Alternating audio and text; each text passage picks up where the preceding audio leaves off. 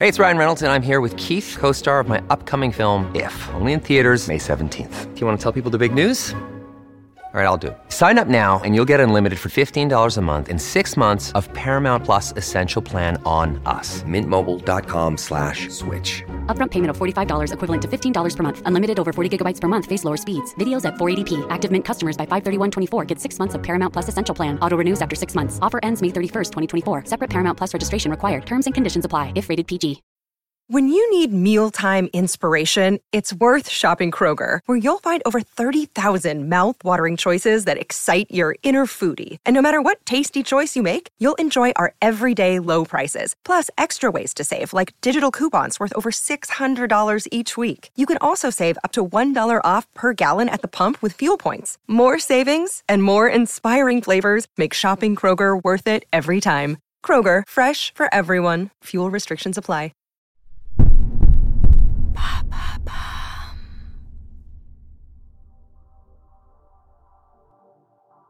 Salut, moi c'est Alice Vacher et dans l'empreinte, j'essaie de comprendre comment les marques s'engagent et agissent concrètement dans la transformation positive de notre société. Mon objectif est simple, décortiquer et mettre en lumière les initiatives sociales et environnementales des entreprises pour vous inspirer et vous éclairer sur ces sujets. Allez, c'est parti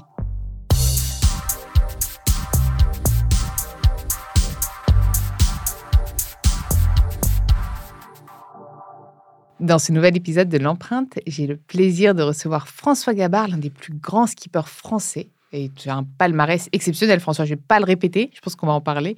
Je suis absolument ravie de te recevoir enfin dans l'empreinte. Bah, moi aussi, je suis ravi. Merci.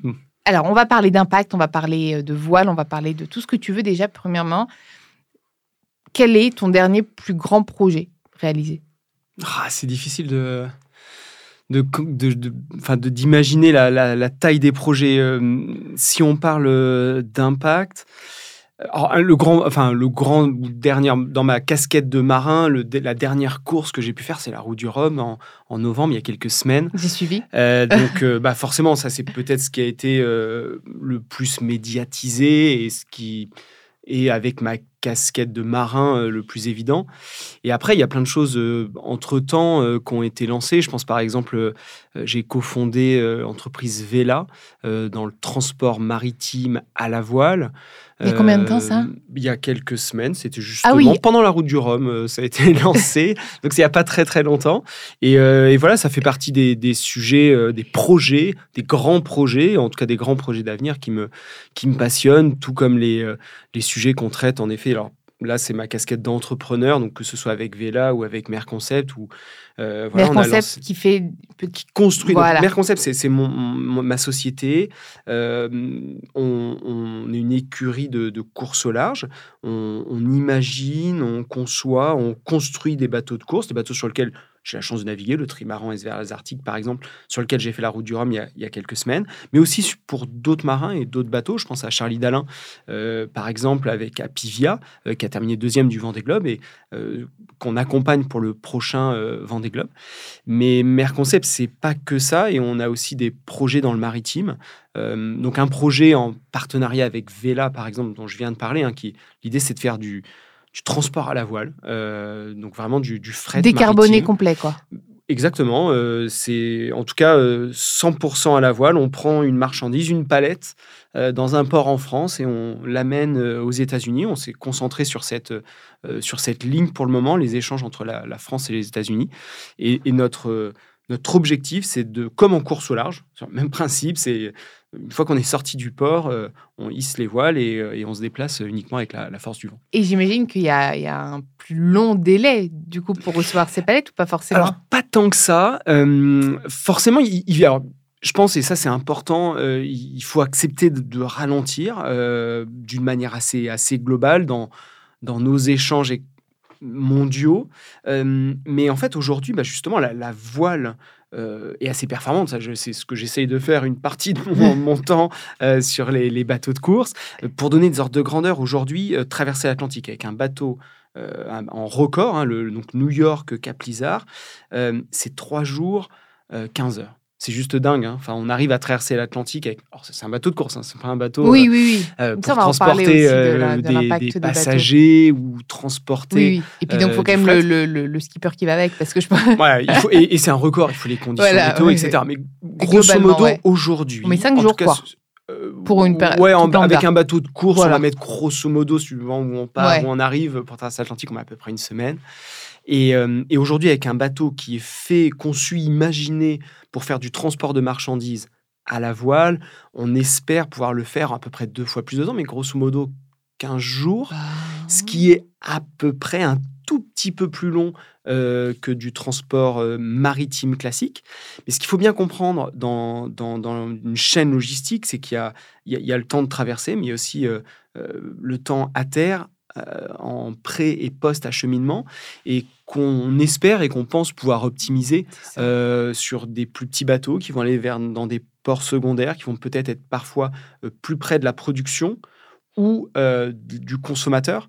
Et, ça, c'est quelque chose qu'il faut aussi optimiser en termes d'impact, hein, ce pré- et post-acheminement. Je vais donner un, exemple, parce que je te trouve intéressant. Moi, je suis charentais d'origine. Je vis en Bretagne depuis quelques années, mais je suis charentais. moi, je suis bretonne et je vis à Paris. Ah ben voilà. Tu on, on, est, on a tous des, des chemins. Enfin bref, moi, je suis né au milieu des vignes charentaises. On fabrique du cognac, donc euh, euh, je, suis dans le, voilà, je, suis dans le cognac euh, gamin, et, et le cognac est consommé énormément aux États-Unis. Donc, il y a le, volume de cognac produit en France, parce que le cognac, par définition, ne peut être que produit en France et largement exporté. Et donc, la bouteille de cognac qui va être consommée aux États-Unis, en moyenne, c'est pas euh, général, mais grosso modo, elle va monter sur un camion euh, en Charente. Elle va, aller, elle va passer en Allemagne, dans des centres logistiques, puis aller à Rotterdam euh, pour monter sur un porte-conteneur, qui lui donc, va traverser l'Atlantique pour aller sur la côte est américaine, a priori plutôt à New York, et qui va ensuite reprendre un camion pour faire potentiellement aux États-Unis, où quand même euh, distances sont assez grandes, parfois quelques milliers de kilomètres, euh, pour aller jusqu'au euh, consommateur final. Et donc un, des vrais sujets, c'est se dire, avec des plus petits bateaux, hein, c'est ce qui est le cas sur notre positionnement avec des bateaux à la voile, est-ce qu'on ne pourrait pas se rapprocher du producteur donc de la Charente, La Rochelle, Bordeaux ou Le Havre hein, en, France, hein, qui, est, qui, est, déjà plus près Rotterdam, et ensuite essayer donc d'aller à New York si euh, le consommateur est à New York, mais pourquoi pas aller dans d'autres ports plus proches du consommateur. Et ça, c'est vraiment des réflexions logistiques alors qu'il faut euh, essayer de, de, de, mener pour essayer bah, d'en effet de minimiser euh, les trajets qu'on peut faire avec les produits qu'on consomme. Moi, j'aime bien quand tu me dis il faut accepter de ralentir, alors que toi, tu cherches à aller quand même toujours plus vite. Tu es quand même un compétiteur. Et justement, enfin, l'un de tes combats, tes premiers combats, puisque j'ai eu la chance de naviguer sur le trimaran euh, Lazartigue, c'est quand même de euh, réduire l'empreinte carbone, du moins euh, en mer, de, ces bateaux, et même lors de la construction, au maximum, parce que c'est quand même hyper polluant, et ça tu le sais, je pense que c'est tu œuvres au quotidien pour ça, en espérant aller toujours plus vite. Comment aujourd'hui tu fais? Est-ce qu'on a des solutions? Est-ce qu'on a des vrais matériaux? Ou est-ce que ça reste vraiment très compliqué? C'est un sujet Ouais, c'est un vrai sujet. En effet, euh, alors, donc la course au large, mon sport est un, sport fabuleux qui utilise l'énergie du vent. Et en effet, grâce au vent, ben, on peut faire le tour de la planète. On peut aller loin à des vitesses assez, euh, assez fascinantes. Mais en effet, la construction oui, de surtout bateaux... toi, les vitesses fascinantes. Euh, Moi, ce sera peut-être pas la même chose. En tout cas, en, course large, voilà, c'est assez, dingue. On, va aujourd'hui, on, on traverse l'Atlantique en un peu plus de trois jours, ce que je disais tout à l'heure. On va faire un tour du monde en, en 40 jours c'est quelque chose qui est assez fabuleux. Et par contre, c'est vrai que la construction de nos bateaux euh, euh, n'est pas neutre. Alors après, il faut toujours arriver à la pondérer, ce qui est extrêmement difficile. C'est pour ça que tu es un G. Hein. Euh, la construction, donc essayer de mesurer l'impact, donc la construction. c'est hyper important. C'est déjà de mesurer. Faire une ACV, arriver à avoir l'impact sur différents paramètres. Le, le, plus classique, et souvent c'est la tonne CO2, si on parle uniquement de réchauffement des règlements climatiques, mais il y a évidemment et plein, le déchet, parce que le but c'est euh, aussi de, de qu'il n'y ait pas de déchets. En ah fait. Bah, et, et aujourd'hui, c'est une donc des difficultés du composite. Nos bateaux de course grosso modo, sont construits en composite. Un composite, c'est quoi? C'est euh, euh, un, mélange entre une résine et une fibre. Donc la fibre, sur certains bateaux, elle est en carbone, qui est en effet une matière extraordinaire par sa légèreté, sa résistance, mais qui est un dérivé du pétrole et qui demande beaucoup d'énergie pour, hein. pour la fabriquer. Après, je pense que c'est important de, de, bien comprendre aussi l'intérêt que peuvent avoir certains composites surtout sur des sujets de mobilité. Euh, parce que grosso modo, euh, je dis pas faut mettre du carbone partout, attention, non, vraiment mais pas. comme le plastique, tu as tout à fait raison d'adresser le mais sujet. Mais en fait, la légèreté mmh. mécanique euh, d'une fibre de carbone peut éventuellement, je, mets bien beaucoup de précautions dans ce que je dis, parce que c'est léger, permettre éventuellement un, un, un objet, mais ça, enfin, voiture, train, enfin bref, quelque chose qui se déplace, grosso modo pour déplacer de la masse, enfin plus on déplace de la masse, plus on a besoin d'énergie. Donc si on arrive à diminuer le poids euh, bah, d'une voiture, d'un train, d'un avion, d'un bateau, on, peut utiliser moins d'énergie. Mais alors attention, ça ne veut pas dire qu'il faut faire des porte-conteneurs en carbone, c'est évidemment non. Mais on en revient au calcul et à la balance justement. Tu vois, là c'est tout à fait le même sujet qu'on a entre le verre et le plastique c'est la même chose quand tu en parles. Tu vois, là, aujourd'hui, maintenant, on remet en question le verre parce que justement, ça, c'est plus lourd, ça nécessite plus d'énergie dans le transport. Donc, peut-être que le plastique n'est pas si pas fantastique. En fait, c'est très compliqué. C'est complexe, c'est compliqué. Mais, mais par contre, je pense que ce qui est hyper important, c'est d'être le plus d'essayer d'être le plus transparent possible et d'essayer de, de comprendre et de se remettre en cause. Et, évidemment, nos bateaux de course euh, en carbone, ben, le carbone permet de faire des choses euh, extraordinaires, mais il faut essayer de réfléchir. Alors, un, déjà, comment on peut le recycler? Ce qui est extrêmement compliqué parce que, par définition, c'est quelque chose où on, mélange une fibre et une résine. Et donc, en général, ce qui est euh, euh, fait avec la même matière, l'aluminium, c'est plus facile de le recycler. Dès qu'on mélange, même dans les vêtements, par exemple, hein, quand, si on, mélange dans, un t-shirt, un pull, quoi que ce soit, différents matériaux, eh ben, il faut arriver à, souvent à les séparer avant de les recycler. Donc le composite, par définition, justement, ça, sa qualité se fait par le mélange de deux matériaux avec des propriétés différentes et parce qu'ils sont ensemble, ont des propriétés mécaniques euh, intéressantes. Je sors d'une usine de recyclage de batteries de voitures, donc je vois très bien les trois trucs différents qu'ils ont craqués pour ensuite les séparer. C'est passionnant, mais en fait, c'est c'est comme tu dis, c'est une question de transparence. Et je pense que chez Merconcept, tu essayes au maximum justement de limiter l'impact des bateaux. eh ben, on, essaye. Euh, est-ce qu'on y arrive euh, Non, on est, en tout cas, c'est un chemin. Euh, parce que voilà. Et... si tu avais la solution, je pense qu'on prendrait. Tu de, oui, bah, si la solution existait déjà, de toute façon. J'espère qu'on y serait tous. Il y a plein de choses à, à faire évoluer, donc il y a des choses qu'il faut remettre en cause. Euh, certaines habitudes qu'on peut avoir.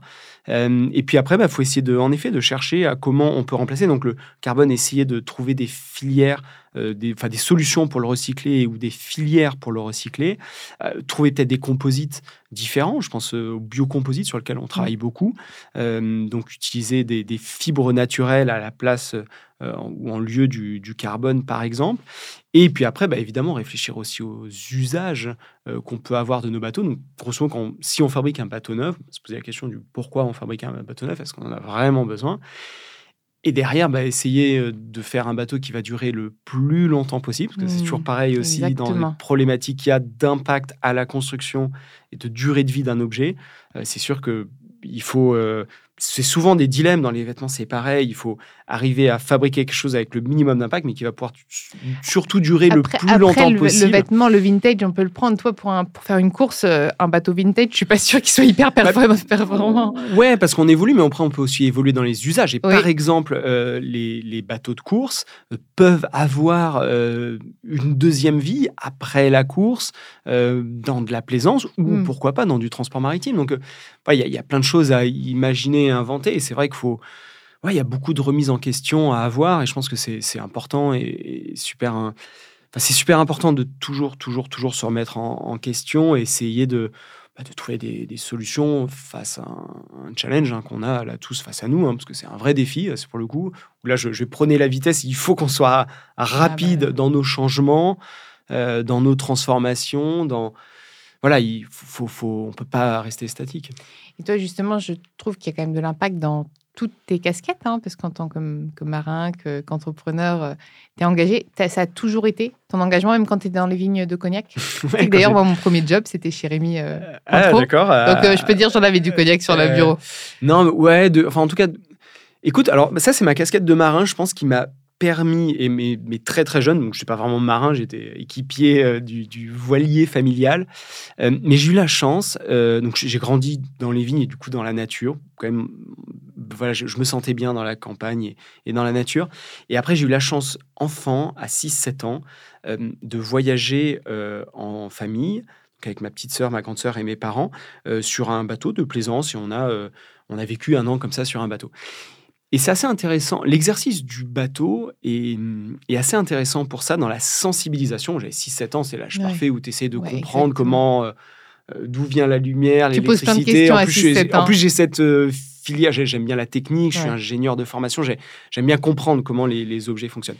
Et, l'exercice extrêmement intéressant quand on est sur un bateau, c'est qu'on est sur un, un, système qui est quand même un petit peu isolé. C'est-à-dire que, ben, par exemple, les problématiques d'énergie, sur un bateau. Euh, on n'est pas branché sur euh, du 220, euh, pompe à essence, etc. Donc on est en autonomie d'énergie. on fabrique notre énergie pour, par exemple, avoir de la lumière la nuit. Et donc ça, si, quand on a 6-7 ans, quand on est dans une maison, c'est difficile de comprendre. On appuie sur un bouton, la lumière, elle arrive. Et, donc voilà, les, les notions d'autonomie, d'énergie, de consommer, consommer moins, combien d'énergie à bord, par exemple, c'est sur un bateau, c'est extrêmement intéressant parce que c'est un un, vrai exercice de sensibilisation et qui oblige à une forme un peu de sobriété, parce que quand on est sur un bateau, bah, en effet, on n'a pas de l'énergie à profusion, et du coup, il faut gérer son énergie, il faut gérer son eau, l'eau douce. Euh, alors, il y a de l'eau partout, mais grosso modo, si on a euh, sur un bateau avec euh, des réserves d'eau douce, et eh ben, on comprend bien que, que l'eau douce, c'est précieux et qu'on ne peut pas prendre une douche qui dure 10 minutes tous les jours. On est obligé de... Et, donc ça, pour moi, jeune, ça a été une super sensibilisation aux notions d'énergie, euh, d'eau douce. Euh, voilà, parce qu'on était dans un, dans un système fermé. Les, déchets, les, pareil, les déchets, c'est tellement... Euh, on vit dans un pays où c'est, entre guillemets, tellement facile. tu as une poubelle, elle est ramassée, ça se fait presque automatique. Enfin, il n'y a pas la contrainte. Quand tu es sur un bateau, bah, les déchets que tu produis, bah, tu les gardes et tu te rends compte qu'une famille à 5 sur un bateau, tu produis des déchets et qu'au bout de 15 jours, 3 semaines de traversée l'Atlantique, bah, c'est pas négligeable et qu'il faut essayer de, de, bah voilà, de les, diminuer au maximum et faire en sorte que bah, quand tu vas faire tes courses, euh, ton avitaillement avant de partir, euh, tu te rends compte, bah, ça en fait, ça sert à rien, ça, ça sert à rien. Je pense que cet éveil, j'ai eu cette chance d'avoir cette sensibilisation là très jeune du fait de l'exercice de vivre sur un bateau. Et euh, je, en tout cas, c'est un super, ouais, c'était un, un bon exercice, un peu pédagogique. Et tu me parlais là d'autoconsommation d'énergie. Je ne sais pas, je suis en train de visualiser un bateau avec des panneaux solaires. Ce serait jouable ça ou pas? Bien sûr, bien sûr. Bah, Aujourd'hui, euh, typiquement là sur le bateau de croisière familial, on avait euh, ce qu'on appelle un hydrogénérateur. Euh, donc, grosso modo, l'hélice, on avait un, moteur hein, pour sortir du port. Et l'hélice, en fait, quand on avançait, on, elle tournait entre guillemets dans l'autre sens. Pour faire simple, c'est comme une petite éolienne qui, qui est dans l'eau. Et avec la vitesse du bateau généré par le vent, on pouvait fabriquer de l'énergie. On avait aussi une éolienne, avec le vent. Euh, voilà. On n'avait pas de panneaux solaires à l'époque, mais par contre, on en a aujourd'hui. Euh, enfin, ça existait hein, déjà. Il n'y en avait pas sur ce bateau-là, parce qu'entre l'éolienne et l'hydrogénérateur, on arrivait à être, à être autonome. Euh, mais par exemple, mes parents continuent, on a la chance d'avoir un bateau et de vivre une partie de l'année sur, sur un bateau. Et aujourd'hui, ils sont parfaitement autonomes avec, avec les, les panneaux solaires. Euh, et, mais euh, ils consomment beaucoup moins d'ailleurs quand ils sont sur leur bateau que quand ils sont euh, chez eux à la maison où on a plus de surface, plus de. Puis voilà, on appuie plus facilement sur le bouton pour allumer la lumière. En fait, ce serait bien d'envoyer pas mal de personnes sur des bateaux faire ce type d'expérience. je pense. sensibiliser. Mais, je pense qu'on s'en rend compte aussi, c'est tout bête. Hein. Alors, je dis pas qu'il faut qu'il y ait des coupures de courant, etc. Non, mais, là, on le voit. Mais mine de rien, enfin, quand il y a une coupure de, de courant, eh ben, on réalise chez soi tout, enfin, tout ce qui fonctionne avec l'électricité. Et, euh, et, donc voilà, et donc je, je, je, je, dis, je prône pas qu'il y ait des coupures de courant ou qu'on soit euh, rationné en eau, etc. Évidemment non. Néanmoins, euh, se retrouver même parfois momentanément pendant des vacances ou dans des endroits, donc le bateau, oui, mais ça, peut être la même chose dans un camping-car ou quand on fait du camping, etc. Mmh. Il y, a plein de moments où on peut essayer de se sensibiliser à ça. Et je pense que c'est super important. Et, peut-être, moi, j'ai eu la chance de le, vivre enfant. Et je pense que c'est un, super, exercice pour les, enfants bien, bien comprendre certaines notions basiques, à hein, énergie, eau, euh, euh, déchets.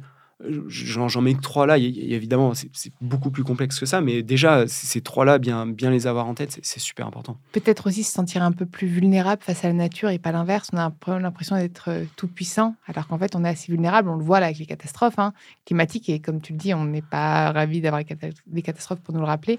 Mais c'est vrai que ce sentiment finalement de vulnérabilité est peut-être aussi important à retrouver. Et parfois, on a quand même une population qui est majoritairement urbaine des enfants qui naissent sans voir la nature du tout, donc qui sont pas du tout sensibles à ça finalement. Bah oui, oui, c'est sûr. Et, donc là, je reviens sur en effet cette chance que j'ai de naviguer.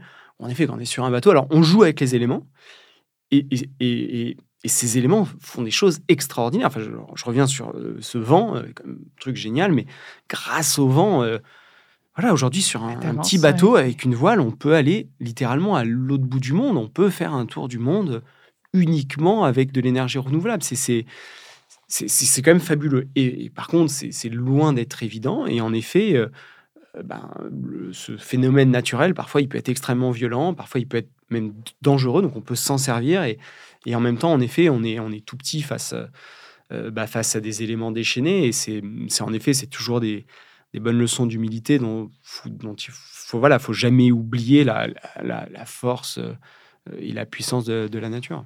Bon, alors sur quoi on va te retrouver prochainement?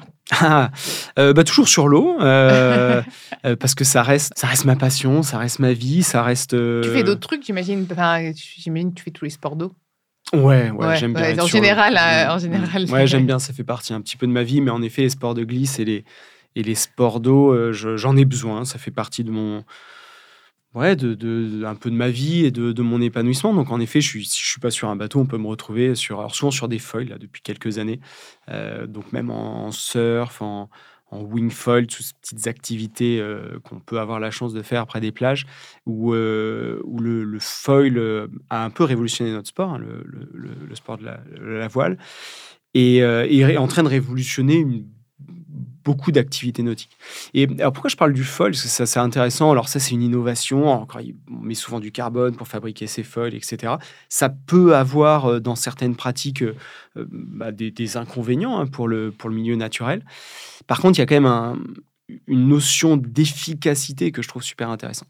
Parce qu'en fait, euh, alors pourquoi euh, sur un bateau à voile, sur un bateau de course, sur le trimaran SV Lazarti, pourquoi on met des foils? Euh, le, bateau donc s'appuie sur ces foils, comme vous imaginez, hein, comme des ailes d'avion. les ailes, l'avion s'appuie dans l'air pour voler, nous on s'appuie dans l'eau. Ça crée une force verticale vers l'eau et ça permet au bateau donc de s'élever au-dessus de l'eau. Oui, de voler. De voler. Alors c'est un peu un abus de langage, il reste quelque chose dans l'eau. Hein. Mais pourquoi on fait ça? Parce que les frottements générés par ces foils sont moins importants euh, que les foils générées euh, par euh, les coques du bateau. Donc du coup, sur un bateau à voile, avec la même énergie du vent qui est captée, on va aller plus vite. Pour moi, compétiteur, c'est génial. Pour essayer de battre des records ou gagner des courses, c'est fabuleux. Mais on peut aussi bah, prendre la décision d'aller à la même vitesse. Et du coup, on a besoin de moins d'énergie pour, pour se déplacer à la même vitesse. Et ça, c'est quelque chose que je trouve euh, assez fabuleux, qui me semble vraiment important de creuser, euh, parce que ça peut s'appliquer sur des bateaux à moteur qui, du coup, euh, vont utiliser moins d'énergie pour se déplacer à la même vitesse, et ou sur toutes ces petites activités nautiques, où quelque part, par exemple, en surf, on a besoin de toutes petites vagues pour surfer avec un foil, quand en, surf classique, ben, voilà, il faut quand même des, vagues assez conséquentes. Donc, non, il y a vraiment une notion de voilà d'efficacité qui, qui est intéressante. Alors, comme toujours, comme toute innovation, comme toute solution technique, il y, a du plus et du moins. Enfin, faut pas. Non, mais en fait, faut pas. Ce qui est hyper intéressant de ce que tu dis, c'est qu'il faut pas isoler les combats. Faut pas se dire on va faire un focus sur euh, virer le plastique, le carbone etc. Faut faire un focus sur minimiser l'impact global tout en gardant euh, l'efficacité, la qualité.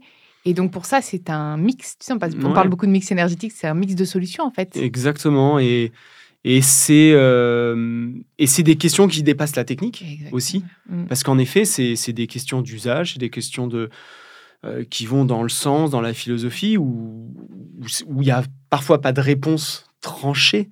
Euh, le besoin d'énergie, oui, on a besoin d'énergie, mais de combien? Est-ce que c'est des ingénieurs qui sont capables de savoir quelle énergie par personne, quelle, combien de lumière, etc. et puis, objectivement, là, il y a du gaspillage. Il faut aussi qu'on ah bah. reparle de sobriété. Pour l'énergie, clairement. Grosso modo, ça, à la limite, c'est une question qu'on peut euh, mettre côté euh, technique. Le gaspillage, il sert à rien. par définition, euh, le gaspillage, il sert à rien. Il y a quand même un besoin de sobriété de base. Mais voilà, combien d'énergie on a besoin? Sur des problématiques de mobilité qui me sont chères, parce que la course au large et cette activité maritime que j'ai, elle répond potentiellement à des problématiques de mobilité. Euh, donc voilà, il faut essayer d'être le plus efficace possible pour un besoin de mobilité, mais le besoin de mobilité, il faut le remettre en cause en permanence. Hein. moi, je suis convaincu qu'on en a besoin de mobilité, donc on a besoin de se déplacer, on a besoin de s'ouvrir à l'autre, on a besoin de, voilà, de, voyager, de, de, s'ouvrir à l'autre. Mais, mais, mais, mais c'est pas non plus, euh, il faut de la mobilité à tout prix. C'est pas normal, on fait des choses qui sont aujourd'hui... Euh, voilà, on peut pas euh, voyager à l'autre bout de la planète en permanence. Euh, euh, très rapidement, on peut pas consommer des produits qui font dix fois le tour de la planète. avant. Ça, ne peut pas marcher. Mais donc, il, donc, il faut vraiment se poser la, question.